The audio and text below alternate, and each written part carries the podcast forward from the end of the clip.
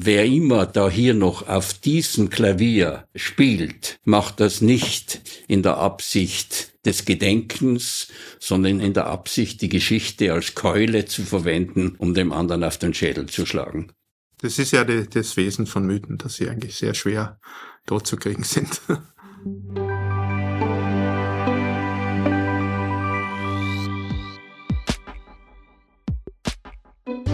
Herzlich willkommen zum Podcast Grundsatz, dem Podcast der Politischen Akademie der Volkspartei. Ein Podcast, der sich, wie der Name sagt, mit den grundsätzlichen Fragen der Zeit und Themen beschäftigt. Mein Name ist Gerhard Jelinek und ich darf Sie als Moderator durch diesen Podcast führen. Heute begrüßen wir zur 36. Folge schon zum Thema Februar 1900 34 zwei ganz prominente Gäste, und zwar den früheren Direktor der Politischen Akademie, aber vor allen Dingen Nationalratspräsident Professor Dr. Andreas Kohl und den Historiker Dr. Kurt Bauer, der mehrere Bücher zu diesem Thema geschrieben hat. Es geht um Februar 34 um das, was es damals war, Bürgerkrieg, Aufstandversuch etc. Jedenfalls ein Thema, das zwar 90 Jahre her ist, aber noch immer eine große politische Brisanz hat. Alle Folgen des Podcasts gibt es auf der Webseite der Politischen Akademie sowie auf den Streaming-Plattformen Apple Podcast oder Spotify nachzuhören. Wir freuen uns jedenfalls auf Ihre Reaktionen, auf Ihr Feedback, wie das auf Neudeutsch heißt, oder auf Anregungen zum Podcast. Die E-Mail-Adresse, die gibt's auch, die heißt grundsatz.politische-akademie.at. Worüber wir reden, haben wir schon gesagt, über Februar 1934 und die aktuellen Bezüge. Aber bevor wir dieses Gespräch starten, darf ich die Präsidentin der Politischen Akademie, Bettina Rausch-Amon, zu Wort kommen lassen. Bettina Rausch-Amon, was gibt es denn Neues in den nächsten Wochen auf der Politischen Akademie? Auf was kann man sich freuen? Was wir vorhaben, ist jedenfalls äh, auch ein Stück weit zurückzuschauen. Nicht so weit wie der heutige Podcast, aber wir schauen äh, zurück auf äh, zwei Jahre Angriff auf die Ukraine, ein nicht besonders rühmliches und schönes Jubiläum. Äh, es ist ein Krieg auf europäischem Boden, der nach wie vor andauert und mit großer Brutalität auch andauert, für viel Leid sorgt, für Zerwürfnis sorgt.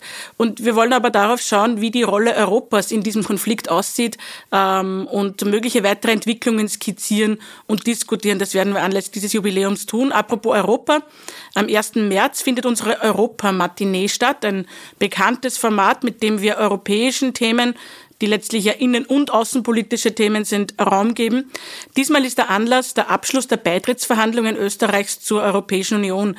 Kurz vor Mitternacht, am 1.3., war es damals ja auch, als ähm, alles Mock äh, in sozusagen der Euphorie des Erfolgs damals quasi äh, dieses Bussal der Gitti Ederer aufgedrückt hat. Tatsächlich ein historisches Ereignis. Sowas wird es auf Bildschirmen heute auch nicht mehr zu sehen geben. Damals war es verständlich. Wir wollen zurückblicken auf die Ereignisse, auf das Emotionale und Besondere dieser Ereignisse, äh, die vielleicht in den Hintergrund getreten sind, neben so viel technischem, vielleicht technokratischen, selbstverständlichem, das wir heute mit der Europäischen Union verknüpfen und aber auch in die Zukunft schauen, nämlich aktuelle Herausforderungen und Fragen der europäischen Politik diskutieren. Ich denke an die Fragen der Migration, des Außengrenzschutzes, des Klimaschutzes. All diese Themen werden da zur Sprache kommen. Bevor wir jetzt ganz in die Historie zurückgehen und auch die Historie der EU und des EU-Beitrittes äh, diskutiert haben, bisschen was, möglicherweise wird sehr historisch. Es gab vor wenigen Tagen die Rede des Bundeskanzlers Karl Nehammer, wo er seinen Österreich-Plan präsentiert hat. Manche sagen, es ist vielleicht auch ein Wahlkampfauftakt, jedenfalls eine politische Orientierung, eine Grundsatzrede gewesen. Äh, der Bundeskanzler hat Themen angesprochen. Waren es die richtigen Themen? Also ich denke, das ist ja nicht meine äh, Beobachtung oder liegt ja nicht meiner Beurteilung, sondern ich denke, es geht darum, dass der Bundeskanzler jene Themen anspricht, die auch den Menschen in Österreich wichtig sind, die sie auch bewegen, wo es allenfalls auch Sorgen gibt, wo es Fragen gibt. Und diese Themen sind angesprochen worden. Ich denke an Sicherheit, ich denke an Leistung, Leistungsgerechtigkeit, ich denke an Fragen der Familie und des Zusammenhalts. All das sind Themen, die die Menschen bewegen. Zumindest kann ich das aus den Gesprächen, die ich führe, auch so nachvollziehen. Und ich denke, das ist ein guter Auftakt in dieses doch sehr spannende, intensive Jahr, das hier vor uns liegt. Was mich bei dem Österreich-Plan, bei dem Zukunftsplan Österreich 2030 besonders freut, ist, dass wir mit Angeboten nach der Politischen Akademie viele Interessierte motivieren konnten, ihre Ideen und Vorschläge hier einzubringen. Wir haben Expertenrunden veranstaltet, Dialogforen und die Österreich-Gespräche in allen Bundesländern. Also wir haben substanziell hier Beiträge geliefert und hoffentlich auch dafür gesorgt, dass auch diese richtigen Themen in den Plan auch reingekommen sind. Danke, Bettina Rausch-Amon, für die Vorschau und für den historischen Rückblick. Äh, wir gehen jetzt 90 Jahre zurück in die Geschichte. Wir haben schon angekündigt, heute zwei prominente Gäste, äh, Universitätsprofessor Dr. Andreas Kohl, bekannt als Nationalratspräsident, Parlamentspräsident und vormals Direktor auch einmal in grauer Vorzeit der Politischen Akademie äh, und den Herrn Dr. Kurt Bauer, Historiker, Buchautor äh, und wir reden über den Februar 1934, ein Ereignis, das scheinbar lange her ist, aber noch immer in der politischen Diskussion große Relevanz hat. Äh, Herr Professor Kohl, der 12. Februar 1934, man hat sich ein bisschen hinweggeturnt, um dieses Ereignis zu beschreiben, sagt die Kälte des Februars, weil das ein Ausstellungstitel war. Aber nach 90 Jahren ist man in Österreich noch immer nicht zu einer einheitlichen Interpretation dieses Ereignisses, dieses dramatischen Ereignisses gekommen. Man weiß nicht einmal genau, was am diesen 12. Februar war. War das jetzt der Beginn eines Bürgerkriegs? War das ein Aufstandsversuch? War das eine militärische Provokation? Was war der 12. Februar 1934? Ich habe da meine Meinung im Lichte der Publikation von Kurt Bauer geändert, mit dem ich heute äh, die Ehre habe zu sprechen. Äh, ich bin in einem Symposion, das wir im Jahr 2004 veranstaltet haben im Parlament, äh, der Meinung gewesen, ich bleibe bei der von sozialdemokratisch forcierter Gespräch, äh, Geschichtsschreibung äh, äh, Terminologie des Bürgerkrieges. Äh, dort im Jahr 2004 habe ich mehrmals vom Bürgerkrieg gesprochen, wobei der dortige Diskussionsteilnehmer Binder schon erkannt hat, dass die bürgerliche Seite, wenn sie ins Gespräch mit der Linken kommen will, die linke Terminologie von dem Bürgerkrieg übernimmt. Und das war mit ein Grund, warum ich auch in der Diskussion mit Heinz Fischer äh, über die über Bürgerkrieg gesprochen habe. Äh, ich habe dann das später erschienene Werk von Kurt Bauer sehr genau gelesen und mit ihm mehrmals diskutiert. freue mich auch, dass wir heute diskutieren und schließe mich jetzt äh, seiner Meinung an, dass es sich um einen Aufstand gehandelt hat. Ganz einfach um einen Aufstand, nicht einmal der damaligen sozialdemokratischen Partei, äh, sozialistischen Partei, sondern um ein um unbotmäßige Funktionäre äh, in einer Nicht-Wiener Organisationseinheit, die also zu den Waffen gegriffen haben. Es war ein Aufstand. Herr Dr. Bauer, Sie sind ja schon mehrfach jetzt angesprochen. Sie haben auch publiziert zu diesem Thema, quasi das letzte und das vielleicht alles umfassende Werk zu diesem Thema geschrieben. Äh, war es tatsächlich ein Aufstand, ein Aufstand des Oberösterreichischen Schutzbunds auch gegen die Wiener Parteiführung?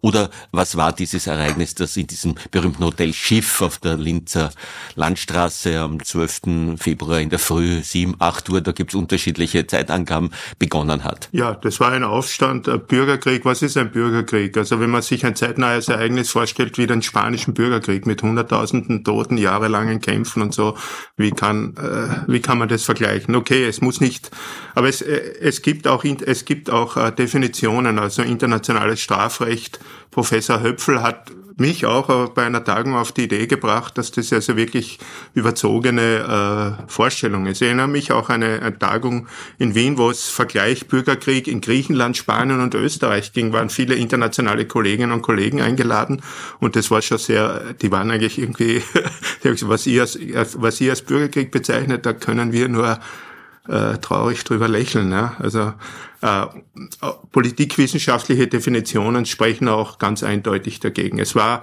ein Aufstand, der in einigen Teilen des Landes, in einigen Bezirken und da auch wieder nur in Teilen von Bezirken ausgebrochen ist, der schnell, sehr schnell beendet war und äh, keineswegs äh, umfassender Krieg als umfassender Krieg bezeichnet werden kann.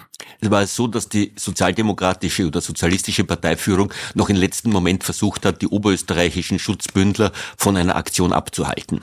Äh, das gibt die berühmten Geschichten mit den Telegrammen, Abgehörten etc. Aber es ist nicht mehr gelungen, das zu stoppen. Ja, also Otto Bauer wollte, nachdem er diesen Brief in der Nacht des 11. Februar bekommen hat, wollte das stoppen. Es ging dann diese berühmte Durchsage äh, nach Linz, also per Telefon. Und, äh, Tante und Onkel, äh, ja, Tante Emma. Ja, gibt's verschiedene krank, Versionen. Ärztekonzilium verschoben ja, oder was genau, immer. So. Zuwarten.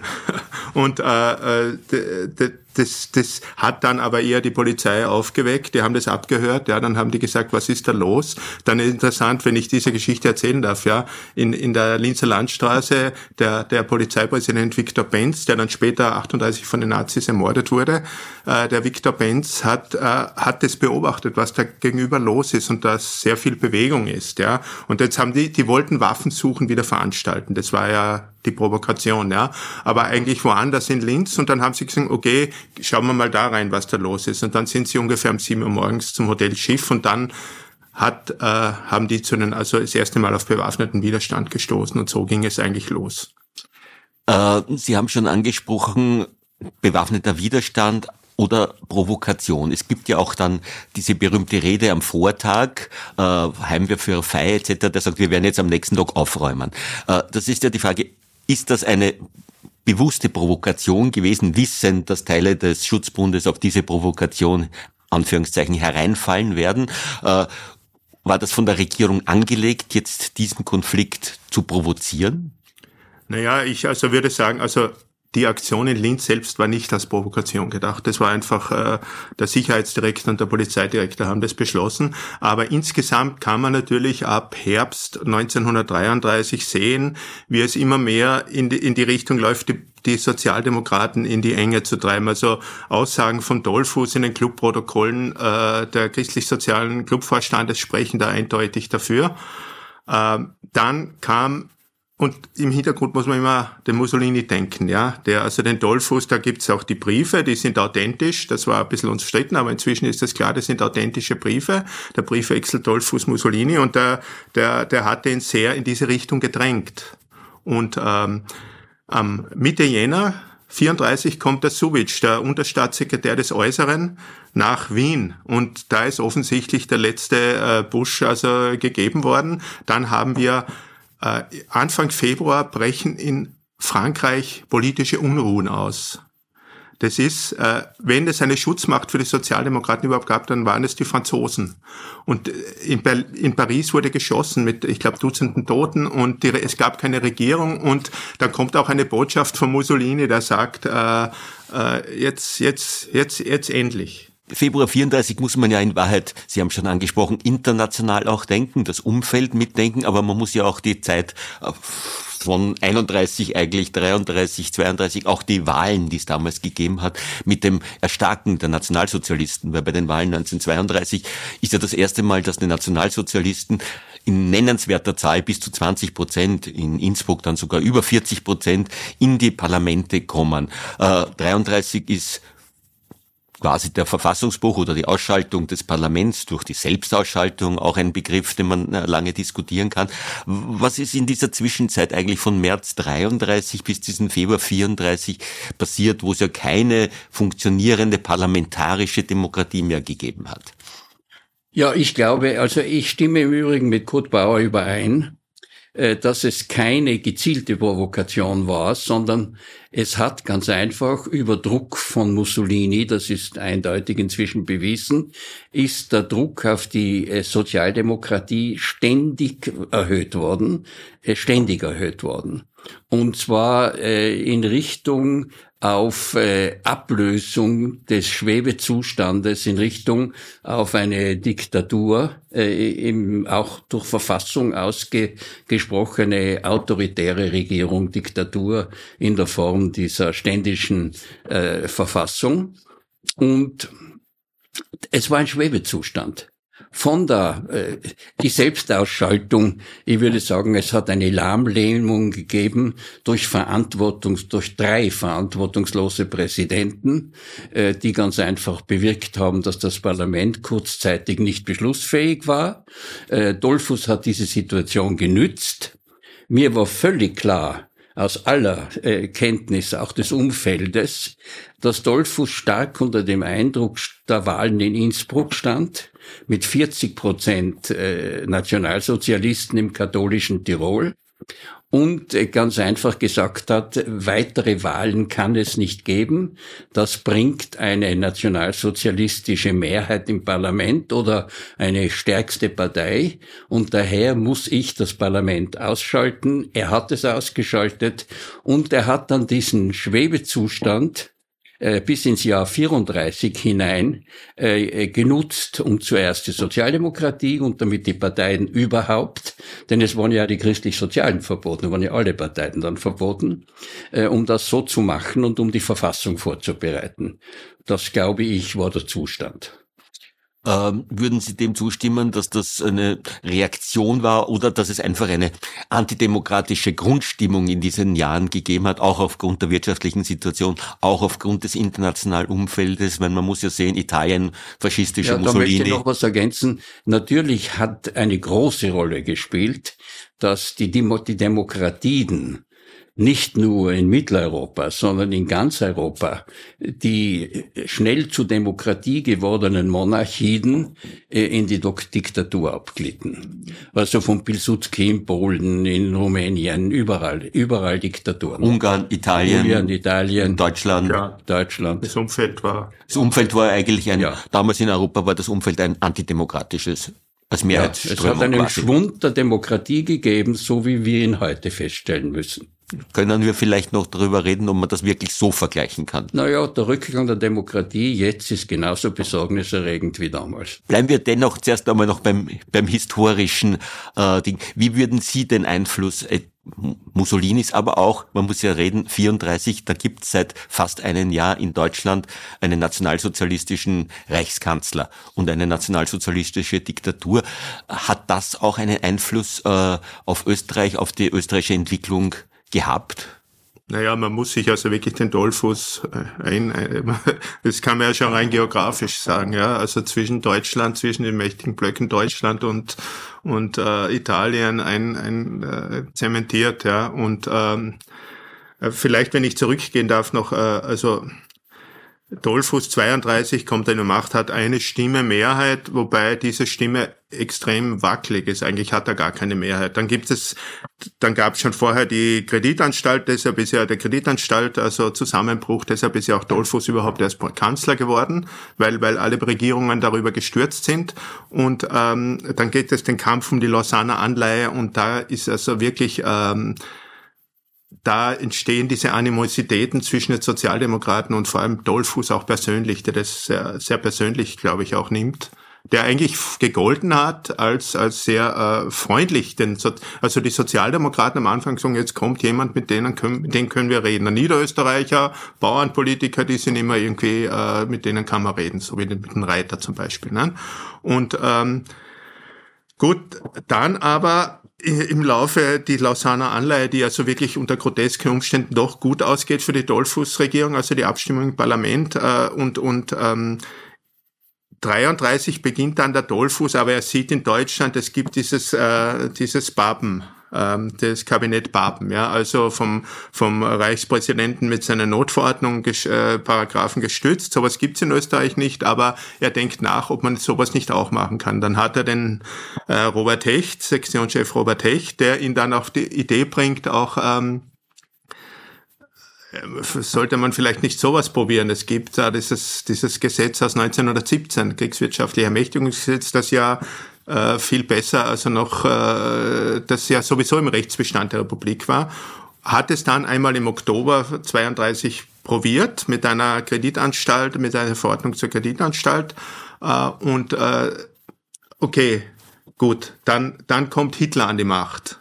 Das ist nicht, ändert alles. Das ist ein weltpolitisches Ereignis im, im 20. Jahrhundert vielleicht eines der wichtigsten nach der, neben der russischen Revolution. Ja.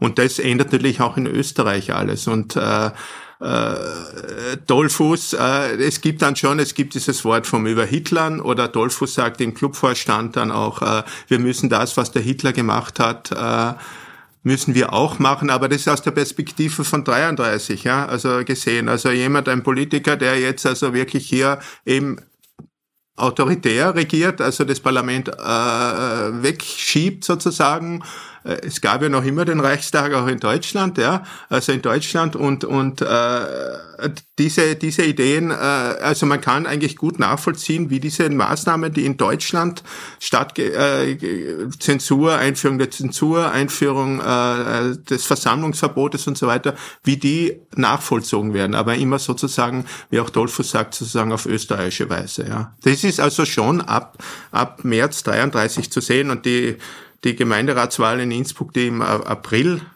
33 äh, war, spielt dann natürlich eine ganz entscheidende, wichtige Rolle, weil die hatten einfach das Gefühl, die Nazis, äh, die, die, die Nazis, die österreichischen Nazis waren natürlich in Siegeseuphorie und, und, und drängten, drängten wahnsinnig auch auf die, es, zu der Zeit gibt es auch Verhandlungen, ja, also es gibt Verhandlungen wo übrigens der Rintelen als, als Vertrauensmann vom Dollfuß ein, äh, auch Schuschnigg war dabei und äh, der Dollfuß spricht selber, sie spricht, spricht selbst mit dem, ähm, spricht selbst mit dem Habicht, den Theo Habicht, das ist der Führer der österreichischen Nazis, aber er wird eigentlich da noch einmal wirklich gebremst vom Clubvorstand. Also der Kunschak steht auf, nur über meine Leiche, also mit den Nazis gehe ich, äh, das gibt's nicht, ja. Also Sie sagen, es gab Gespräche oder Versuche, die Nationalsozialen einzubinden, abzumildern, etc. etc.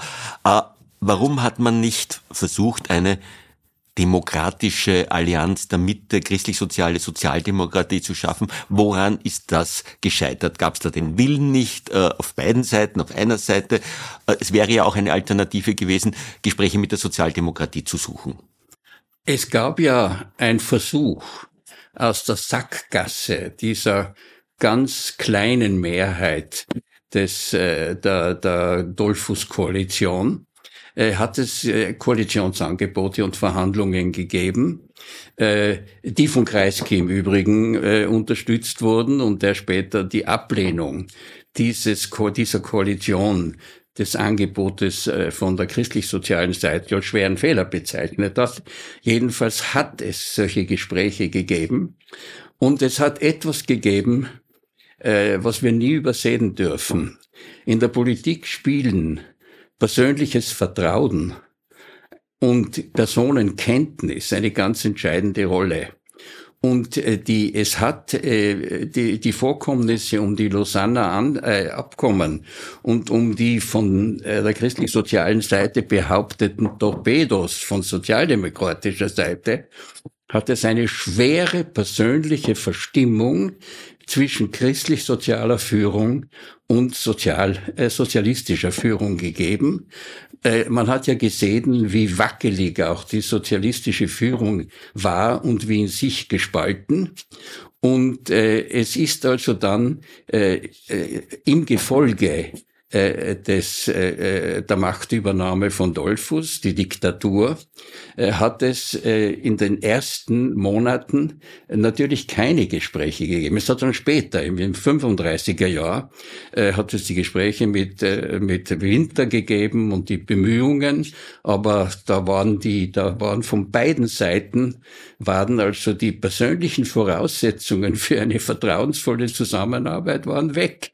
Die sozialdemokratische Führung Führung ist im Gefolge des Februaraufstandes äh, sofort geflohen, sofort in die Tschechoslowakei. Äh, es waren also dann äh, äh Bemühungen auch mit Karl Seitz, mit dem, mit dem sozialdemokratischen Bürgermeister von Wien. Aber es war die, Sozi die, die sozialistische Seite war führungslos und man darf auch nicht vergessen, dass in dem Bereich der sozialistischen Seite es sehr, sehr viele äh, Überläufer und Kontakte zum Nationalsozialismus gegeben hat. Also äh, das war dann einfach nicht mehr drinnen. Interessant für mich ist die Phase zwischen, sagen wir, März 33 Ausschaltung, Selbstausschaltung des Parlaments, also quasi eine diktatorische Regierungsform, eine autoritäre Regierungsform. Und Februar 34, wie hat in diesen Zwischenmonaten zehn Monate die Sozialdemokratie, die ja gewusst hat, dass sie in die Enge gedrängt wird, wie hat die reagiert? Es gibt in dieser Zeit eigentlich kaum verstärkte Streiks, es gibt eigentlich kaum Proteste. Äh, es ist man hat den Eindruck, es ist eine sehr defensive Haltung äh, der Sozialdemokratie, der Partei, der Führung. Wie kann man das erklären, wenn es so war? Naja, der äh, Dolphus sagt im Clubvorstand einmal, äh, äh, die Nazis, äh, die Sozis, wie man sich ausdrückte, ja, lassen sich alles gefallen. Diese kleinen Schritte, ja, die lassen sich alles gefallen, weil sie sich sagen, es sind immerhin noch nicht die Nazis, ja, was jetzt passiert. Das, das sagt er ganz offen. Und äh, er sagt auch, äh, er sagt auch, diese, diese Taktik der kleinen Schritte, das will er fortsetzen. Das, das alles, alles auf einmal bringt die Leute zum Kampf. Und was äh, Professor Kohl gesagt hat, also mit dem ähm, mit der persönlichen Kränkung, das ist, glaube ich, gerade hier ein ganz wichtiger, ganz wichtiger Faktor gerade was den Engelbert Dollfuß betrifft. Äh, auch wieder, ich zitiere wieder die Clubvorstandprotokoll, die wirklich sehr interessant sind. Ja. Äh, sehr gefühlsbetont. Ja, ja, ja. Ausbrüche des Dollfuß ja, direkt. Ja, Nichts ja. mehr mit den Sozis, ja. die haben mich verraten. Ja, ja, er sagt also, ich glaube am 3. Oktober, an dem Tag, an dem sogar 33, an dem Tag, an dieses Attentat auf ihn verübt wurde, äh, sagt er, sagt er also, ähm, äh, also offensichtlich gab es auch von den Sozialdemokraten Interventionen bei den französischen Sozialisten gegen die Lausanner Anleihe, ja. Und da, seitdem ich das gehört habe, ja, seitdem habe ich gesagt, ich rede nicht mehr mit ihnen. Und er hat auch nicht mehr mit Sozialdemokraten gesprochen. Er hat nicht mehr mit ihnen geredet. Es sind dann immer wieder Vorschläge gekommen. Also es gab ja die Niederösterreicher, den Helmer und, und äh, Schneidmadel und, und der Renner vor allem auch, ja, die also mit ihm reden wollten und er, er hat sich nicht mehr da reindrehen lassen. Also er hat da in diesem, in diesem 3. Oktober gesagt, ähm, wenn, äh, also das war aus, also dass das gehört habe, ich rede nicht mehr mit ihnen, ich beobachte sie ganz genau und äh, wenn, wenn sie Dummheiten machen, so hat er sie ausgedrückt, dann ist in fünf Minuten ist es Standrecht da.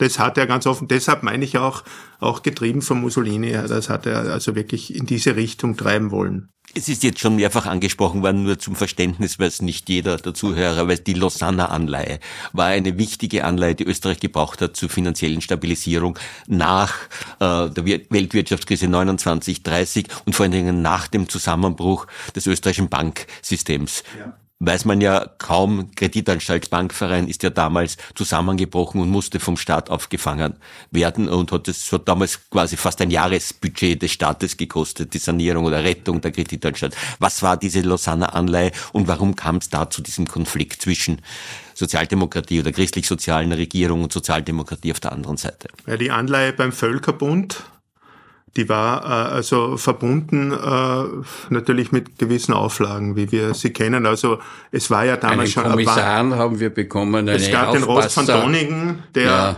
einen Aufpasser der, der als Aufpasser, der übrigens ja. ein gutes Verhältnis des, äh, zu Dolphus hatte und des, dessen Tagebuch wahnsinnig interessant ist, ja, von Rost von Donningen. Und auch die Verschwörungstheorie mit den Sozialdemokraten, ja, ja, äh, der ja. gegen die, der, äh, gegen diese Sanierung. Es gab eine quasi eine Sanierungsanleihe mit internationaler Aufsicht, wo ein ja, holländischer ja. Aufpasser nach Wien geschickt wurde. Sicher. Der zweite übrigens. Und wir haben zurückgezahlt bis in die 90er Jahre des, äh, ja, so äh, des letzten Jahres. Vor 20 Jahren haben wir noch zurückgezahlt. Diese Anleihe. Diese Anleihe, ja. Und es war natürlich auch Auflagen, wie sie ja auch heute sind, also mit die äh, offensichtlich wahrscheinlich die Arbeitslosigkeit noch viel höher getrieben hätten, die damals ein Wahnsinn war. Also für die Sozialdemokraten das zuzugeben, ja, wer war natürlich schon äh, es war ja fast eine Selbstentleibung gleich gekommen. Ja. Also das, es gab schon 1932, äh, ich weiß nicht, 500.000 Arbeitslose und jetzt auch noch diese Anleihe mit diesen Bedingungen, mit weiteren Betriebsschließungen und so weiter. Das, äh, ja, das ist eigentlich der Urgrund der, der, der Entwicklung 1933, 34. Das hat es so, äh, äh, äh, die christlich-sozialen haben mit, mit, mit Hilfe dieser Völkerbund Lausanner Anleihe äh, versucht, äh, die Wirtschaft in äh, Situation zu regeln äh, und äh, haben das als einen Mordversuch sozusagen, einen heimtückischen Mordversuch von hinten gesehen, dass man verhindern wollte über, das, über die französischen Freunde und andere, dass Österreich diesen Kredit bekommt. Das, und das war der Urgrund für diese, äh, für diese, für diesen großen Twist und vor allem äh, auch die, äh, die, die Meinungsverschiedenheiten der verschiedenen Flügel in der Sozialdemokratie. Denn Renner und die äh, von Ihnen, Herr Bauer, genannten, die waren ja am rechten Flügel. Und regiert hat aber der linke Flügel mit Otto Bauer. Also das hat alles dazu beigetragen, dass dieser angesichts der Todesgefahr des Nationalsozialismus nach den Wahlen in Innsbruck dass es man nicht sagt, also jetzt haben wir uns auf ein Backel und äh, äh gehen es an gemeinsam gegen die Nazis. Es gab auch äh, 32 im Parlament dann Anträge der Sozialdemokraten auf Neuwahlen unter Dollfuß Regierung, ja. Und das war natürlich äh, völlig klar, wenn das passiert, dann wussten die, dann haben die Nazis 20, 25 Prozent und sitzen da im Parlament und da alles äh, sprengt. Also das ganze deutsch-nationale Lager geht einmal hundertprozentig auf ins Nazilager. Und äh, das war auch ein Grund, diese Kränkung da weiterzuführen. Andererseits darf man nicht vergessen, dass natürlich der Dollfuß regierte mit der Heimwehr, mit dem Heimatblock. Das waren acht Abgeordnete, das war nicht viel. Und dem Landbund, die Großdeutschen sind ja schon weg gewesen, deshalb auch diese knappe Mehrheit. Und, äh, Und die, die Heimwehr, Nazi-anfällig. Ja, es gab also zwei Heimwehrabgeordnete, die äh, Nazi, also vom steirischen Heimatschutz, das war das, war, das sind ja dann auch aufgegangen in der NSDAP. Und andererseits aber die sechs anderen äh, Starnberg-treue äh, italienisch-faschistische. Also wenn man von Faschismus spricht, dann ist das das faschistische Element, ja, das aber von den christlich-sozialen und von Dollfuß immer abgelehnt wurde. Und das muss man natürlich schon auch sagen. Äh, warum hat der Dollfuß äh, dem Druck von Mussolini äh, sich ausgesetzt? Warum musste er in die, äh, fühlte er sich verpflichtet? Ja, es, äh, Italien war die einzige Schutzmacht, die Österreich äh, gegen Deutschland hatte. Also das ist ja berühmt, das Telegramm äh, im 38er Jahr nach dem Anschluss von Hitler an Mussolini, wo Mussolini Österreich fallen gelassen hat und Hitler schrieb, Duce, ich werde Ihnen das nie vergessen. Hat er ihm auch nicht vergessen. Und äh, äh, das muss man wissen, dass Österreich auf äh, Mussolini angewiesen war und man muss auch wissen, dass es eine persönliche Beziehung zwischen der Familie Dolphus und der Familie Mussolini, die sind ja auf Sommerurlaub gemeinsam gegangen.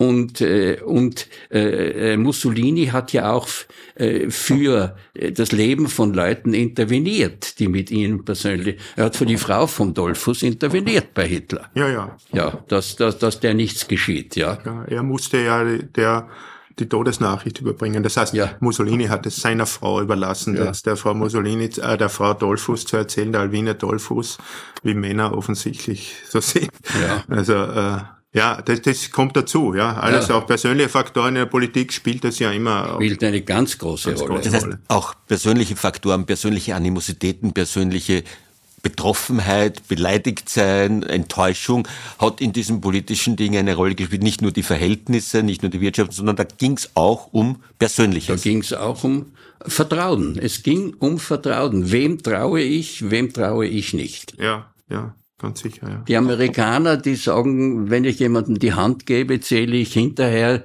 ob ich noch alle fünf Finger habe. Ja, das ist dieses Ausdruck dieses Misstrauens. Ja. Äh, gehen wir nochmal zur Sozialdemokratie. Es wurde schon angesprochen, es gab da unterschiedliche Strömungen. Es gab Theodor Körner, der im Vorfeld vom Februar 34 quasi beauftragt wurde, die Kampffähigkeit des Schutzbundes zu überprüfen und ein, der ein entsetzlich schlechtes äh, Zeugnis dem Schutzbund ausgegeben hat und gesagt, um Gottes Willen, äh, die sind nicht kampffähig. Es gab seit den Wiener Bürgermeister wahrscheinlich ein eher gemäßigter oder solider Gespräch. Es gab Otto Bauer, es gab Karl Renner. Äh, wie muss man sich die, die Gemengelage innerhalb der Sozialdemokratie in diesen spannenden und, und vor allen Dingen ja, ganz heiklen Zeiten vorstellen? Es gab eine starke Linke und die Linken, die jungen Linken sind einfach äh, ab ab 33, ab, ab 33 äh, abgedriftet ins kommunistische Lager. Also die einzige Zeit, wo in Österreich äh, Kommunisten eine, eine Rolle spielten, eigentlich in der Illegalität. Ja, da waren die Kommunisten. Also es sind sehr viele, also zum Beispiel der Ernst Fischer, ja, war ursprünglich ein linker Sozialdemokrat. Und äh, der, der Bernaschek hat auch festgestellt, der Richard Bernaschek, der den Aufstand da auslöste, äh, hat ja auch auf seinen äh, Reisen durch Oberösterreich, auf seinen äh, Versammlungen festgestellt, dass also die, dass da keine Leute mehr kommen, dass die Jungen sagen, wir wollen mit euch nichts mehr zu tun haben. Sie sind ins kommunistische Lager. Äh, Und der Bernaschek hat ja mit den Nazis gebackelt.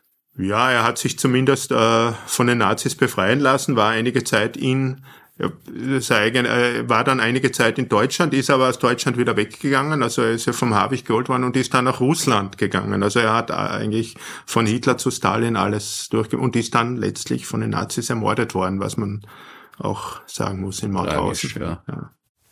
Aber es gibt, wir haben das jetzt angesprochen, oder Sie haben das jetzt angesprochen, äh, es gibt natürlich auch die Frage, war der Schutzbund zumindest in Teilen in dieser Zeit auch teilweise schon unterwandert von Nationalsozialisten, äh, die äh, da quasi unter dem Deckmantel des Schutzbundes auch gegen die Regierung agitiert haben? Weil man muss ja denken, der Februar 34, da gab es ja dann auch den Juli 1934 mit dem Aufstand und dem Putsch, Putschversuch wahrscheinlich war das der Nationalsozialisten. Äh, steht das in irgendeinem Konnex? Weil ja auch manche der Aufständischen vom Februar 34 dann nach Deutschland, nach München und zur österreichischen Legion gegangen sind, also zu den nationalsozialistischen äh, quasi Kämpfern. Gibt es da schon vorher so Art Unterwanderungen, wie das teilweise auch behauptet wird von Historikerinnen?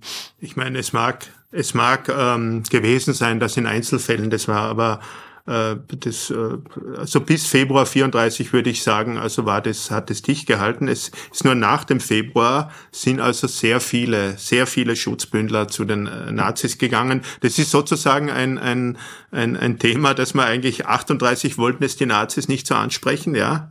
Die haben zwar geworben für die Sozialdemokraten, auch ziemlich erfolgreich in Wien, ja, aber, und nach 45 war das überhaupt ein Tabuthema für die Sozialdemokraten in dem Fall. Aber es sind, also ich weiß zum Beispiel aus Leoben, äh, also im Juli 34 starke Kämpfe in der Stadt Leoben mit 15 Toten oder so. Und der, dortige SA-Führer sagt, unsere äh, vorher sehr schwachen Reihen sind nach dem Februar 34 stark aufgefüllt worden. Und die Waffen, die Waffen des Schutzbundes sind zum Teil auch an die SA übergeben worden.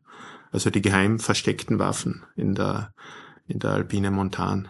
Also mit Ausnahme der Kommunisten waren sämtliche Parteien unterwandert von von den illegalen Nationalsozialisten. Natürlich, die Heimwehren sowieso, auch bei den christlich-sozialen, auch bei den Sozialdemokraten, der Landbund sowieso. Ich meine, das ist ja nicht von ungefähr, wenn 42 Prozent der Tiroler äh, in, in Innsbruck äh, die Nazis wählen. Glauben Sie wirklich, dass das alles ÖVP-Leute waren, beziehungsweise christlich-soziale? Na, das ist quer durchgegangen.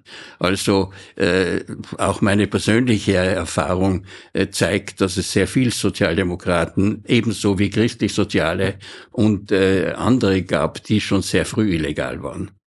Es gibt ja da auch soziologische Untersuchungen, auch aus relativ aus den 60er, 70er Jahren, die ja an sich belegen, dass sehr anfällig äh, war eher der, die, die Mitte die katholisch, äh, quasi sehr nah bäuerlich-religiösen Dinge waren weniger anfällig, auch die ganz äh, quasi hardcore so, äh, sozialsozialistischen Dinge. Die Kommunisten während, am wenigsten. Die Kommunisten am wenigsten, während die Mitte, die eher bürgerliche, kleinbürgerliche Mitte natürlich eher anfällig war. Bildungsbürgertum. Also die Nazi-Partei in Wien war eine, eine Akademikerpartei. Abgezogen jetzt natürlich die vielen jüdischen Akademiker, aber äh, ich habe da das untersucht, die Struktur, ja, und das ist also, es ist sogar, es geht so weit, dass man die Bezirke, die an die Universitäten angrenzen, dass da diese bürgerlichen Bezirke, die Innenbezirke, dass die besonders äh, äh stark auch 8 und, äh, 4, 32 bei dieser äh, Gemeinderatswahl also schon sehr stark Nazi gewählt haben. Ja. Im Übrigen, dann, das war damals auch für mich interessant, äh, dass das hauptsächlich Bezirke waren, wo jetzt die Grünen sehr stark sind.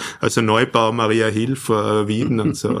Jetzt wollen wir doch keine direkten Schlüsse ziehen. Na, aber, aber es, das ist für mich eine interessante, und ich habe mit Kollegen, mit einem deutschen Kollegen gesprochen, der das auch festgestellt hat. Ich habe irgendwo gelesen den Begriff den Extremismus der Mitte ja. Äh, und sehe teilweise ja ein bisschen Analogien zu heute, weil wenn die Mitte äh, quasi nicht mehr hält, wenn die Mitte zu links, rechts äh, Extremismus neigt und das wurde auf damals bezogen, also den Extremismus der Mitte, ist das ein Begriff, mit dem Sie was anfangen können? Ja, er ist äh er ist schon ein bisschen, äh, also er ist in der Forschung ist man darüber hinausgegangen, aber ja, es ist schon was dran, ja. Also wenn man sich das anschaut, die, die Verteilung der, der auch nationalsozialistischen Wähler. Es gibt, es gibt eine wahnsinnig interessante Untersuchung von Professor Falter über die äh, nationalsozialistischen Wähler in Deutschland. Und da haben wir ganz klar, also das ist, wenn man es regional betrachtet, es ist der es ist der Norden und der Osten, aber Osten heißt Ostelbien, also äh, bis, bis Ostpreußen und so.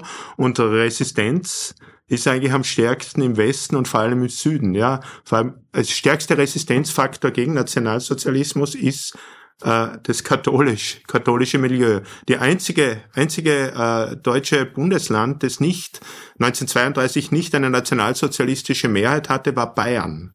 Bayern ist immer die Bayerische Volkspartei, ist also die, das war die, das war die stärkste Partei und das katholische Zentrum hat eigentlich auch stark gehalten. Und der zweite Faktor, der das zu halten, äh, der, der äh, antinazistisch also stark gehalten hat, war die, das Arbeitermilieu, sozialdemokratisch. Nicht so stark, also in Österreich, wo es eigentlich eine starke Sozialdemokratie gab und äh, das katholische Element überragend war, in Deutschland waren es vor allem die Evangelischen. Und übrigens auch in Österreich, die hauptsächlich die Evangelischen waren durchwegs Nazis kenne ich sogar aus meiner eigenen Familie, muss ich sagen. Ja, also ich kann mit dem, mit dem Extremismus der Mitte nichts anfangen. Mir scheint das eher ein, eine Schutzbehauptung zu sein. Äh, ich glaube, dass die, auch diese Phänomene, die Sie beschrieben haben, Herr Bauer, mit dem akademischen Milieus etc., das geht auf die aus dem 19. Jahrhundert kommenden Deutschnationalen zurück. Die Deutschnationalen, ich meine, ich will jetzt da überhaupt äh, nicht äh, äh, zu Gericht sitzen über die, über die Vergangenheit, aber das, äh, mein Großvater äh, wurde in äh, grün-weiß-roten Windeln getauft. Die waren, da waren das, das Nationalismusphänomen hat es natürlich auch in Südtirol gegeben äh, was also in, in, in, in, in nördlich äh, des Brenners äh, natürlich das Deutschnationale war sehr, sehr stark und äh, das Deutschnationale war natürlich im universitären Bereich stärker als, irgend, als irgendwo anders. Und das hat sich also dargestellt, dass Eliten, deutschnationale Eliten sind sehr anfällig gewesen dafür, äh, äh, vom Deutschnationalismus, der ja legitim war, sich in Parteien ausgedrückt hat. Äh, ich habe gerade, gerade heute gehört, den, den Oliver Radkolb im Radiokolleg, der darauf hingewiesen hat, äh, dass die Sozialdemokratie in Österreich erst im Jahr 33 den Anschlussparagraph sozusagen aus dem Parteistatut gestrichen hat. Das heißt, es gab nationale Sozialisten, es gab nationale äh, Landbündler, es gab nationale äh, christlich-soziale. Die Passionen waren sicher der Katholizismus und die Landwirtschaft und die Passionen waren natürlich die Arbeiterbewegung, die linke Arbeiterbewegung. Das muss man ganz einfach sehen. Aber das, die Risse gingen durch alle Parteien und nicht nur durch die Mitte. Lassen Sie uns noch einmal zum 12. Februar und die Tage danach kommen. Äh, lange Zeit war ja auch die Zahl der Opfer umstritten. Heute weiß man, es waren ungefähr auf beiden Seiten 350, 360 Tote inklusive der verhängten Todesurteile. 100, 100, 100. Und ja, also in Wahrheit ist es egal, es waren Opfer. In Ihrem Buch habe ich da die Liste gelesen. Es waren Opfer, äh, Opfer politischer Gewalt äh, auf beiden Seiten oder auf allen drei Seiten. Und äh, Unbeteiligte natürlich. Und natürlich Unbeteiligte. Äh, aber dann kommt die Frage für mich ins Spiel, wäre das nach dem raschen Sieg der Regierung, des, des, Bundesheers oder Heers etc., wäre das eine Chance gewesen, durch, eine, durch einen Akt der Milde, einen Akt der Gnade, diese Stimmung, diese Ding äh, quasi aufzuheben? Und war das vielleicht wirklich ein entscheidender Fehler, die Todesurteile, die aufgrund des Standrechts verhängt wurden äh, und auch vollzogen wurden in neun, zehn Fällen, äh, war das nicht ein Fehler, dass man darauf nicht verzichtet und einen Gnadenakt gemacht hat? Es war ein schwerer Fehler. Und die, das, was man gegenüber Koloman Wallisch äh, gemacht hat, dem man also äh, äh, Parteisekretär, äh, prominenter Sozialdemokrat, geflohen, gefangen und man hat das Standrecht über, da waren die Feindseligkeiten alle schon eingestellt, die haben ja nicht lang gedauert. Man hat das Standrecht über die Zeit hinaus verlängert, damit um, um ihn also äh, äh just, justifizieren zu können. Also, also hinrichten. Unter ja, justifizieren, das ist sehr gut unter dem, unter dem Deckmantel der Justiz, ihn zu äh, äh, missbräuchlich zum Tode zu bringen. Das war, das war absolut zu verurteilen, war eine, eine ganz große Dummheit. Und es waren überhaupt äh, äh, die Zurückhaltung, die sich zum Teil gezeigt hat, dass man also äh, die Stürmung der Arbeiterhochburgen im Karl-Marx-Hof und so weiter eben äh, nicht mit scharfen Kanonen gemacht hat, äh, sondern da hat man sich eher zurückgehalten. Das hat man bei den Todesurteilen, da war der Hass dahinter. Und das war wirklich absolut verwerflich und hat sehr viel dazu beigetragen, dass eine Unversöhnlichkeit entstanden ist. Ich meine Weißel, Wiener Reiter, Münchreiter, um nur so einige zu nennen, äh, äh, Koloman Wallisch. Ich meine, ich habe als Nationalratspräsident äh, äh, dem Wunsch der Sozialdemokraten Rechnung getragen und eine Gedenktafel äh, äh, im äh, äh, Parlament äh, zugestimmt, dass die angebracht wird, ebenso wie eine Gedenktafel für Karl Renner, äh, weil ich glaube, äh, äh, der Hass hat in der Politik nichts verloren. War das eine Ursache auch für das Entstehen dieses äh, Februar-Mythos, der ja auch nach 45 bis heute eigentlich äh, innerhalb der Sozialdemokratie hochgehalten wird und transportiert wird, äh, quasi das Opfer ja klar, also äh, jeder Mythos ist im Prinzip, vielleicht nicht jeder, aber ist ein Opfermythos. Ja, also es geht immer um oder Tod und Auferstehung. Äh, ja, Sie versuchen ja in Ihrem Buch diesen Mythos äh, und wer wirklich interessiert ist an dem Februar 34, muss ihr Buch lesen, äh, weil da mit diesen Dingen sehr objektiv aufgeräumt wird. Auch mit den Mythen wird aufgeräumt. Es gibt das Wort, vielleicht ist es ein bisschen zynisch, aber Karfreitag der Sozialdemokratie, äh, dieser Februar, 12. Februar, also ein Opfer. Ja, das, das, so haben sie es empfunden. Es war auch die größte Katastrophe in der Geschichte der Sozialdemokratie. Und man muss ja auch denken, dass für diese Menschen, äh, das war ja nicht nur eine Partei, irgendeine Partei, die man wählt. Das war ja eine Heimat. Ja, das, die, es gab ja tausende Vereine. Es ist vielleicht noch stärker als bei den christlich-sozialen die ja anderes, äh, die ja in der katholischen Kirche die Verankerung viel stärker hatten als. Aber das Vereinswesen war genauso ausgeprägt. Ja, das stimmt. Und ja. das waren, äh, das hat sich ja noch gezeigt bis in die Zweite Republik mit den Hodenpartei-Mitgliedszahlen, mhm. den unnatürlich Hoden. Es war einfach die Parteizugehörigkeit, hat eine eigene Lebenswelt. An, ich meine, ich kenne kein anderes Land, wo es einen sozialdemokratischen Autofahrerclub gibt und äh, einen bürgerlichen Autofahrerclub gab. Also äh, das hat sich ja bis ins Letzte, es hat für alles äh, links und rechts ja, gegeben. Ja. Und überall war, war die Parteizugehörigkeit Teil der Identität und der Heimat. Und so kommt auch diese ungeheure Kränkung bei den Sozialdemokraten. Und es wirkt so erstaunlich es ist, nach 90 Jahren sich noch immer auf, kein Mensch lebt mehr, der das miterlebt hat, ja, und trotzdem ist es noch immer sehr stark. Und sie werden, äh, wenn Sie heute schauen, also Sie werden hunderte Gedenkveranstaltungen finden, Sie werden Symposien finden, Sie werden Führungen, also alles, was um diesen Februar äh, 34 sich rankt. Es ist sogar das Medieninteresse, wie ich selber fest feststelle, ganz eigentlich ziemlich groß noch immer dran, was erstaunlich ist. Ja, es ist der der große äh, Lagermythos der Sozialdemokraten in der Zweiten Republik eine wichtige Rolle gespielt hat. Und äh, die Dollfuß-Frage ist immer noch nicht historisiert. Dolphus regt noch genauso ja, auf. Wir ja. haben ja jetzt das Sie, erlebt mit dem Museum mit oder dem was Museum, immer, mit dem ja. Bild, ewig, ja. das im Club hing und jetzt im Niederösterreich Landesmuseum ja, hängt. Das Clubbild ist weg. Also das hängt jetzt in Niederösterreich. Hängt in Niederösterreich. Und Sebastian Kurz elegant äh, gelöst durch eine Dauerleihgabe. Ja, das ist erledigt. Das war klug, ja. Was es war der immer. Club. Es war der Club.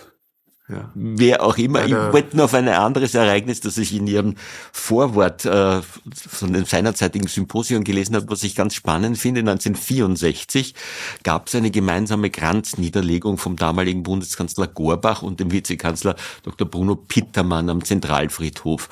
Äh, 30 Jahre nach dem Ereignis, heute sind wir 90 Jahre nach diesem Ereignis. Und können wir uns heute eine gemeinsame Kranzniederlegung vorstellen, die es vor 60 Jahren gegeben hat und heute offenkundig so nicht geben kann. Was, wieso ist das so und was ist da passiert? Also es ist immer sehr, sehr schwierig, verschiedene Zeiten zu vergleichen. Äh, ich glaube, dass in der Zeit der Großen Koalition, der Blütezeit der Großen Koalition, und das war sicherlich die Zeit äh, nach dem Staatsvertrag und äh, bis zum EU-Beitritt. Da hat es zwar Krisen gegeben, aber es hat also, es hat viel Zusammenarbeit gegeben. Diese Zeit, äh, gegenüber dieser Zeit ist eine Verschlechterung eingetreten. Das heißt also, äh, diese gemeinsame Gesprächsbasis, die es im Parlament gegeben hat, äh, zwischen allen Parteien. Äh, ich erlebe das heute von außen so, dass äh, das sehr, sehr viel äh, zerschlagen wurde und äh, dass diese Gesprächsbasis vielleicht vereinzelt noch äh, besteht, aber die, die, die Auseinandersetzung ist gerade äh, in den letzten Jahren personalisiert worden. Man hat den Eindruck der Unversöhnlichkeit, man hat den Eindruck der wechselseitigen Beschimpfungen. Also, und ich glaube, dass in diesem Geist äh, äh, es sehr, ich, ich glaube, mit Pamela Rendi Wagner wäre so etwas denkbar gewesen. Äh, ob, äh, ob ein Karl Nehammer äh, mit Andreas Babler gemeinsam einen Kranz niederlegen würde, äh, ich würde mich freuen drüber, denn äh, die Zeit ist längst über diese Auseinandersetzung hinweggegangen. Und äh, äh, wer immer da hier noch auf diesem Klavier äh, spielt, macht das nicht in der Absicht des Gedenkens, sondern in der, in der Absicht, die Geschichte als Keule zu verwenden, um dem anderen auf den Schädel zu schlagen. Es ist ja an sich erstaunlich, dass über ein Ereignis, das vor 90 Jahren stattgefunden hat, noch immer eigentlich kein wirklicher Konsens in Österreich herrscht. Das ist noch immer nicht ausgestanden, also aus meiner Beobachtung, meiner Sicht. Auch historisch wahrscheinlich noch nicht. Ja, also für mich war es äh, interessant, dass es eigentlich kein Standardwerk, historisches Standardwerk über Februaraufstand gibt. Na, ihr Buch. Ja, okay. Also, aber es ist, es könnte, es könnte eigentlich mehr sein. Ja, es könnte also inhaltlich Kämpfe findet man schon. Ja, aber es gibt eigentlich kein Werk, so wie es zum Beispiel über den Juliputsch der Professor Jakšić schon in einem äh, 80er Jahren, äh, 70er Jahren äh, verfasst hat. Also das war das Standardwerk. Es ist äh, gewisse Sachen sind nicht mehr ganz, äh, das sind ein bisschen überholt, aber okay. Aber das gibt's für den Februaraufstand nicht. Das hat sich. Äh, ich bin ja diese Frage der Opfer. Das ist über die bin ich ja dahin gekommen. Ja, die Frage eigentlich bei einer bei einer Veranstaltung die Diskussion wie viele Tote waren das jetzt eigentlich? Die Zahlen schwanken ja zwischen ein paar hundert und, und 2000 oder was. Ja, das kann ja nicht sein. Wieso hat eigentlich nie jemand äh, von der linken Seite versucht, diese alle namentlich zu erfassen? Wieso? Okay. Ja, ja, die Frage ist, ist wirklich auch, ähm, dass das nicht wahrscheinlich, weil man, wenn man sich genauer anschaut, das dann ein bisschen äh, komplizierter, weil es sind, es, es sind nicht so viele, es sind nicht so wahnsinnig viele tote Schutzbündler, sondern die meisten Leute waren unbeteiligt, was mir selber nicht bewusst war. Ja, also ich war selber erstaunt über diese Auswertungen und ich habe wirklich äh, Dutzende Quellen zu jedem. Ich, ich habe 500 Seiten lange Auflistung mit allen mit allen äh, denkbaren Daten und und und das ist doch Aber erstaunlich. In mein Gedächtnis sind circa drei, 350 äh, äh, Tote, davon 100 unbeteiligte Zuschauer. Na, vielleicht. ja, und, und äh, äh, ein Großteil bei den, Schu also mehr bei den Schutzbündlern als bei den Polizeikräften. Nein, es sind ungefähr 31 Prozent auf jeder Seite bei den Kombatanten ja. und 38 Prozent Unbeteiligte, also vor allem in mehr. Wien. Vor allem in Wien. Ja. Und bei, wenn man jetzt die Schutzbündler nimmt, ja, Äh, da waren ja dann noch neun, sind da neun Hingerichtete dabei und eine ganze Reihe von Selbstmorden, die eigentlich nach den Kämpfen oder auch während der Kämpfe Menschen, also sie nicht im unmittelbaren Kampf gestorben sind, sondern also an, rein an Kombatanten. Kombatanten war auf Regierungsseite mehr Tote. Es ist ja auch ganz klar, wenn man also jetzt diese Kampfweise in Wien als idealtypisch hernimmt, äh, die verschanzen sich, sie greifen ja nicht an, weil sie ja von vornherein gewusst haben, dass das ja, der Schuss sinnlos wird. Sie, sie, sie verschanzen sich und äh, die Polizei rückt ran und die erste große Opferzahl ist einmal Polizei und äh, das Freiwillige Schutzkorps, was die Heimwehr waren, die also zuerst mal ins offene Feuer des Schutzbundes laufen und äh, äh, deshalb auch diese hohen Opferzahlen. Es gibt ein Beispiel, wo die... Äh, Aber das sind äh, 120 oder 130. Ja, ich habe also 111 Schutzbündler eigentlich, also äh, von der Regierungsseite, ja, ja, ungefähr 120. Ja. ja. Äh, ja, nur damit die Zuhörer die ja, Zahlen wissen. Ja, ja, ich kann also, ja auch genau. Ja, äh, bei Ihnen ganz genau drinnen. Ja, ja. Sagen wir mal, jedes Opfer ist eigentlich zu viel für eine politische ja, klar, Auseinandersetzung. Ja, furchtbar. Aber es sind ja, wenn wir diese Zahlen nehmen, war ja eigentlich rund um den Justizpalast waren ja eigentlich fast mehr Opfer auf Seiten der Sozialdemokratie als im Februar 34. Naja, es waren äh, bei Justiz, ob es jetzt Sozialdemokraten waren, es waren Passanten, die von der Polizei erschossen wurden. Ja, klar, es war eigentlich die höhere äh, Opfer, also an 87 habe ich da in Erinnerung. Ja, ich glaube 84, 84 äh, erschossene Demonstranten und ja. fünf fünf Polizisten, so viel ich jetzt das im Kopf habe, ja. Also jedenfalls eine Zeit, wo es ja eigentlich äh, jedes Jahr politische Opfer, Todesopfer gab. Gott sei Dank mit heute nicht mehr zu vergleichen, aber es war ja durchaus eine Zeit, wo es auch einen nationalsozialistischen Terror gab mit Todesopfern. Das darf man ja, also glaube ich, sollte man, man ja nicht bei vergessen. All dem im Hintergrund immer, immer im Kopf haben, ja. Das muss man im Kopf haben, dass also bis zum 12. Februar eine Nazi, eine Nazi-Terrorwelle über Österreich gerollt ist. Vorher schon am 12. Februar interessanterweise stellen sie dann völlig ab, ja, bis Anfang März und dann geht's wieder weiter, ja. Also es gab dann auch ein, ein, ein Angebot sogar zum Waffenstillstand an die Regierung vom Habicht, was natürlich strikt zurückgewiesen wurde und der Hitler wahnsinn, also wild äh, wirklich äh, zornig drauf war, liest man im Goebbels Tagebuch nach. Also es ist, wir haben diese, wir müssen dahinter immer die, wir müssen also diesen Nazi-Terror dahinter denken, der, der eigentlich aus unserer heutigen Begriffe unvorstellbar ist. 600 Sprenganschläge in Wien in dieser Zeit von Oktober 33 bis Juni äh, Juli äh, 34. Und bis, äh, bis zum Anschluss hin insgesamt 5500 habe ich in Erinnerung. Ja, das sind die Zahlen. Es ist, es hat dann stark nachgelassen nach dem ja. äh, Juli äh, 34, aber es gab eigentlich immer Nazi-Aktionen. Es gab auch dann von den, von den Linken, im linken Untergrund, aber es waren hauptsächlich die Nationalsozialisten gestärkt das Deutsch. Und das Jahr 33, 34 ist also eine Zeit, die man sich heute äh, eigentlich wirklich nicht mehr vorstellen kann. Eine Zeit, also wo täglich Anschläge, die, die, die, die Züge, äh, bevor der Zug kommt. Also immer vorher werden die Gleise untersucht, alle paar Kilometer stehen Wachen an den Bahnlinien, ja. Äh, und äh, es, es, es wird vorher nach, nach, nach, äh, nach Bomben gesucht, vor Brücken und so weiter. Also und Tote, natürlich viele Tote. Also eine Zeit, wo politische Gewalt äh, quasi zum Tagesgeschäft gehört Absolut, hat und eigentlich gar nicht so bewertet wurde, wie das heute bewertet würde. Es gab in der Zweiten Republik einen einzigen politischen Opfer, Ernst Kirchweger, damals ein Unfall, ein Moor oder was immer. Äh, das war ein Kommunist, der gestürzt ist, wurde, gestoßen wurde und der dabei verstorben ist bei einer Demonstration. Äh, Gott sei Dank gab es in der Zweiten Republik ein einziges politisches Todesopfer. Äh, damals war das wahrscheinlich eine, eine tägliche Routine. Ja, ja, leider. Leider, ja. Äh, wenn wir jetzt noch einmal versuchen, den Sprung quasi in die Gegenwart zu führen, was dieses Ereignis der die Kälte des Februars, so hieß damals vor 20, 30 Jahren eine Ausstellung, äh, ist auch, ich finde es ja interessant, dass man äh, ein Ereignis eben nur mit einem Ausstellungstitel beschreibt äh, und nicht ein, ein Wort dafür hat, also Bürgerkrieg, äh, Aufstandversuch etc., sondern einfach die, die Zeit beschreibt und das Klima beschreibt.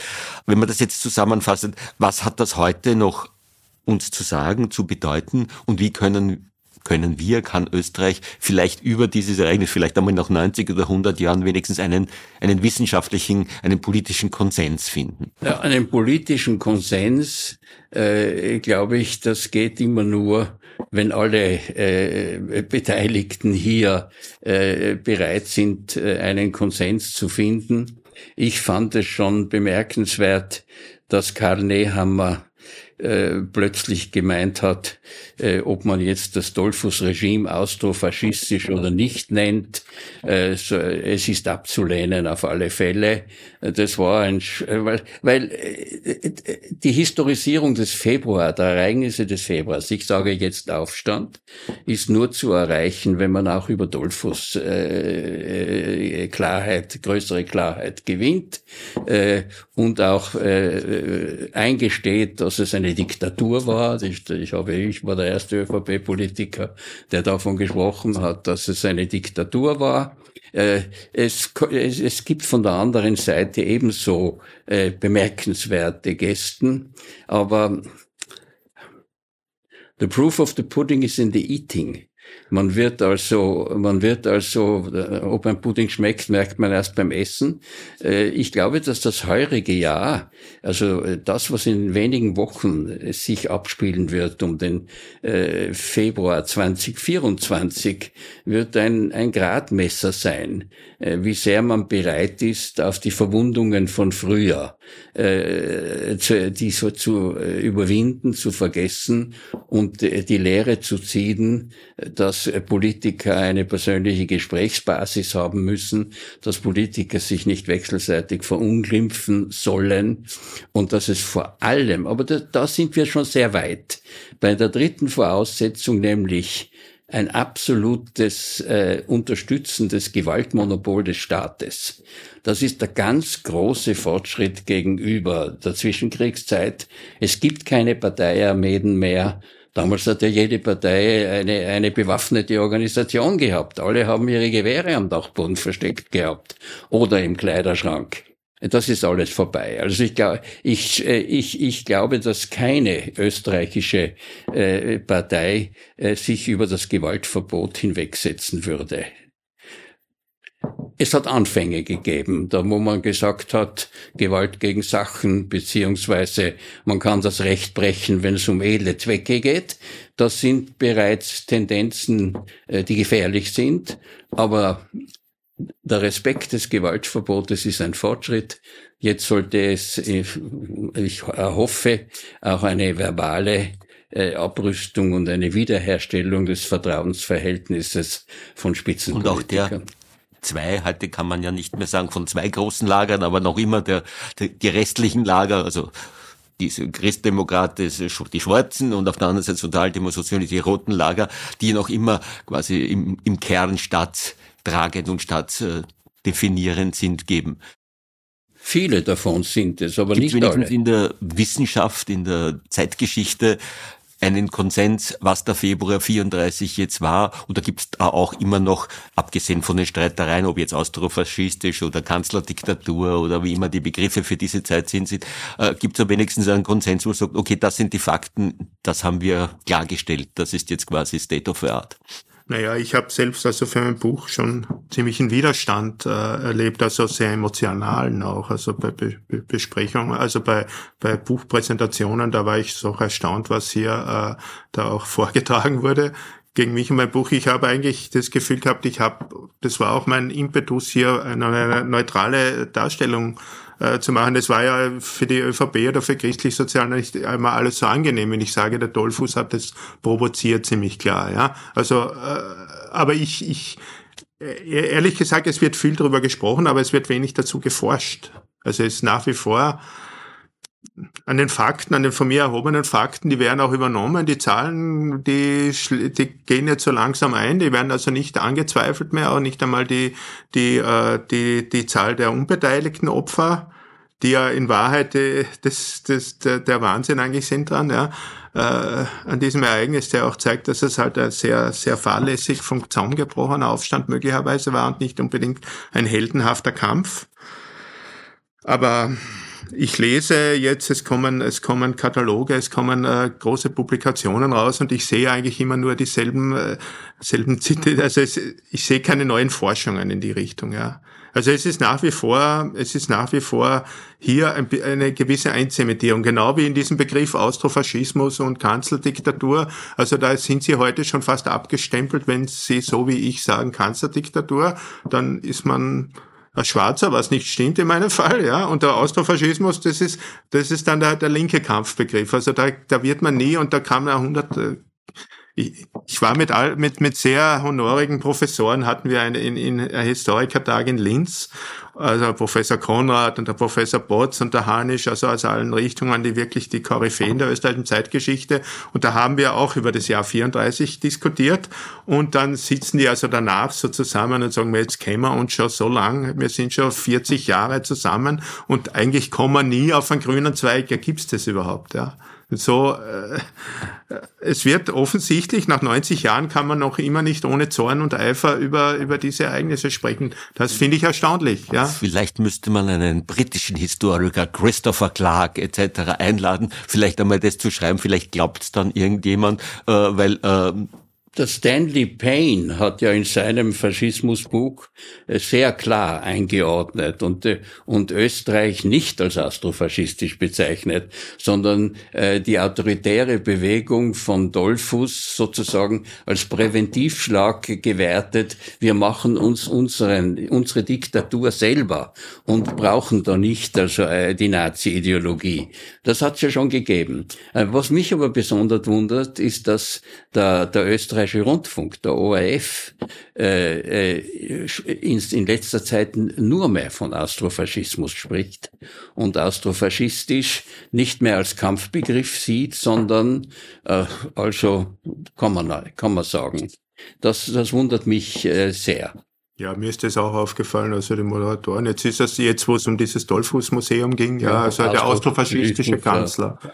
Es war, es war, es gab eine Doku, äh, der Weg in die Kanzlerdiktatur, so hieß das, ja. ja. Das war interessant, da gab es dann sofort Aufregung im Standard dazu.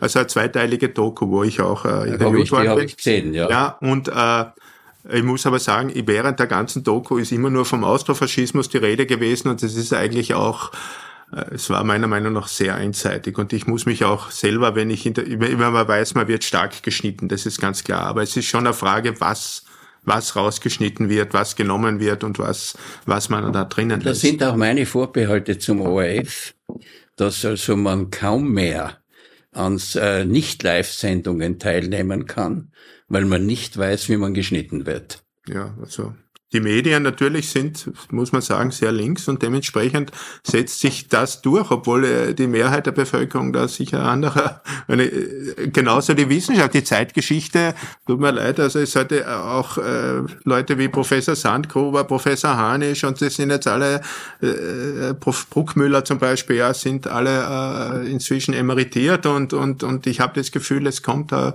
wenn überhaupt nur noch sehr sehr einseitige politische Ausrichtung nach. Also Universitäten, Geistesgeschichte ist einfach zu 80, 90 Prozent rot-grün und dementsprechend und die Medien ebenso, das sind ja auch wieder die Leute von den Unis kommen, ja, die sind ebenso, sogar in bürgerlichen Zeitungen wie der Presse oder so fließt es ein. Also es ist eigentlich eine Situation, äh, wo man sich ähm, fragen muss, äh, wie das weitergehen wird. Dass Sie als Wissenschaftler das sagen, ich hätte mich das nicht getraut zu sagen, was Sie, was wäre sofort als politische Meinungsäußerung von mir gesehen worden. Das ist ja legitim, wenn ja. ein Politiker politische Meinungsäußerungen hat. Ja, aber in so einer Diskussion versucht man natürlich äh, äh nicht aber unbedingt ist, Ja, ich, ich erlebe das, ja. ich erlebe das. Ja, in einer wissenschaftlichen oder sachlichen Diskussion ja. sollte man ja eben auf Kampfbegriffe verzichten, die ja politische Absichten Und, äh, der haben. ORF, der ja äh, zur äh, äh, Objektivität und zur Unabhängigkeit verpflichtet ist, äh, da wundert es mich eben, dass da nicht äh, von den Chefredakteuren gesagt wird, äh, was Sache ist im Zusammenhang mit dem Begriff Astrofaschismus. Das setzt allerdings ein gewisses historisches Wissen voraus, äh, dem wir mit diesem Podcast ja jetzt nachgeholfen haben, weil wir haben möglicherweise viel Neues und Interessantes und Spannendes erfahren, weil über die Fakten selbst gibt's ja fast keinen Konflikt und kann es ja keinen Konflikt geben. Die Dinge liegen ja erforscht auf der Hand. Es geht wahrscheinlich aus meiner Sicht auch darum, wie versuche ich historische Ereignisse in der Gegenwart für die Zukunft zu instrumentalisieren. Äh, und Geschichte wird ja wahrscheinlich auch geschrieben und nicht nur erlebt oder erlitten in diesen Dingen. Herr Dr. Bauer, wir bedanken uns für das äh, Gespräch, für das Spannende und für die Einordnung. Wir wissen, es war kein Bürgerkrieg, es war ein Aufstandsversuch des Schutzbundes gegen Teile der Parteiführung mit Opfern. Die Zahl haben wir benannt, die liegen offen ja, vorher schon. gegen die Regierung, also nicht äh, Aufstand gegen die Partei. Es war ja. ein Putsch innerhalb der Partei, kann man durchaus sagen, ja aber Entschuldigung, aber aber es war äh, es war es war natürlich ein Versuch, ein Aufstand gegen die Regierung, aber von vornherein gedacht eigentlich schon als symbolisch. Wir müssen was machen. Wir wollen nicht wie die deutschen Sozialdemokraten untergehen, sang und klanglos, sondern wir wollen zeigen, äh, dass wir eben äh, dass wir, dass wir uns hier wehren gegen diese Entwicklung. Aber in diesem Sinne war er ja erfolgreich, weil der Mythos äh, ja. Den gibt's bis heute, 90 ja, Jahre danach. lebt, ja. Es ist, schon der Karl Kautzke hat gesagt, dass das so nicht stimmt. 34, ja, das ist deutscher Sozialdemokrat, äh, eigentlich ein Marxist aus Österreich, der in Deutschland der Karriere, der hat sehr stark polemisiert gegen diese diese äh, Vorstellungen, also diese Darstellung dieses Aufstandes, den er als völlig gescheitert und sinnlos angesehen hat. Und ähm, aber der Mythos ist nicht äh, das ist ja die, das Wesen von Mythen, dass sie eigentlich sehr schwer totzukriegen sind. Herr Präsident, Herr Professor Kohl, danke für das Gespräch. Danke, Herr Dr. Bauer, für das Gespräch. Und wir empfehlen, Bücher zu diesem Thema zu lesen, unter anderem vom Herrn Kurt Bauer, in den Buchhandlungen erhältlich. Danke Ihnen. Danke. Ich bedanke mich noch einmal bei unseren Gästen äh, und den Zuhörern, dass Sie heute dabei waren. Äh, es war eine, die 36. Folge des Podcasts Grundsatz, eine Produktion der Politischen Akademie in Kooperation mit Missing Link. Vielen Dank fürs Zuhören. Fragen, Feedback bitte gerne per E-Mail oder wo immer in den sozialen Medien. E-Mail an grundsatz.politische-akademie.at. Äh, alle Folgen gibt's zum Nachhören auf der Website der Politischen Akademie www.politische-akademie.at sowie auf den üblichen Streaming-Plattformen Apple Podcast oder Spotify. Danke.